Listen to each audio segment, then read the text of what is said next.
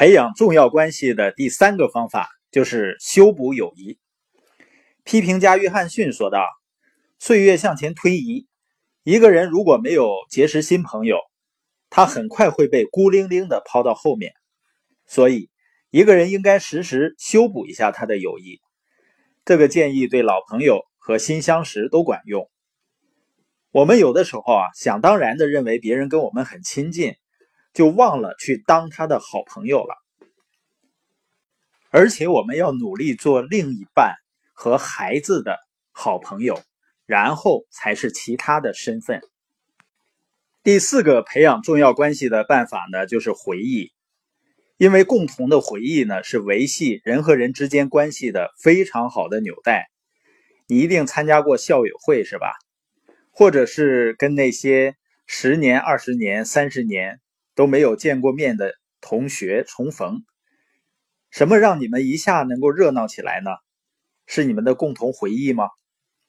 我的家庭呢有一个带着孩子游学的计划，所以我的朋友圈呢往往都是跟孩子出去旅游的一些经历和一些感受，有的即使是自己的一些感悟，也会放上孩子的照片。我想呢，这个朋友圈未来可以作为孩子他在回顾小的时候，从小到大，父母和他一起走过的地方，一起经历的事情。我是希望呢，我和他妈妈的朋友圈能作为孩子未来非常珍惜的、非常宝贵的记忆。我们还会一起旅行。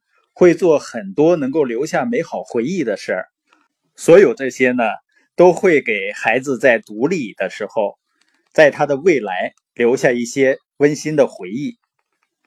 培养重要关系的第五个方面叫成长。本杰明·富兰克林说过：“诺言呢可以帮你得到朋友，但表现会帮你留住朋友。任何友谊开始的时候都是充满希望的。”但是呢，你必须找到办法来保鲜你的友谊，让它有增长的潜力，而不是光有美好的回忆。其中的一个办法呢，就是大家一起共同的成长。实际上，我最感恩的一点呢，就是我和家人和我最好的朋友们、团队伙伴们都处在一个成长的环境，一个成长的文化。我们会经常聚到一起。共同研讨领导力、人际关系、团队建设、生意发展等话题，所有这些呢，铸就了一个令人愉悦的环境。我们喜欢在一起成长。培养重要关系的第六点就是互相宠爱。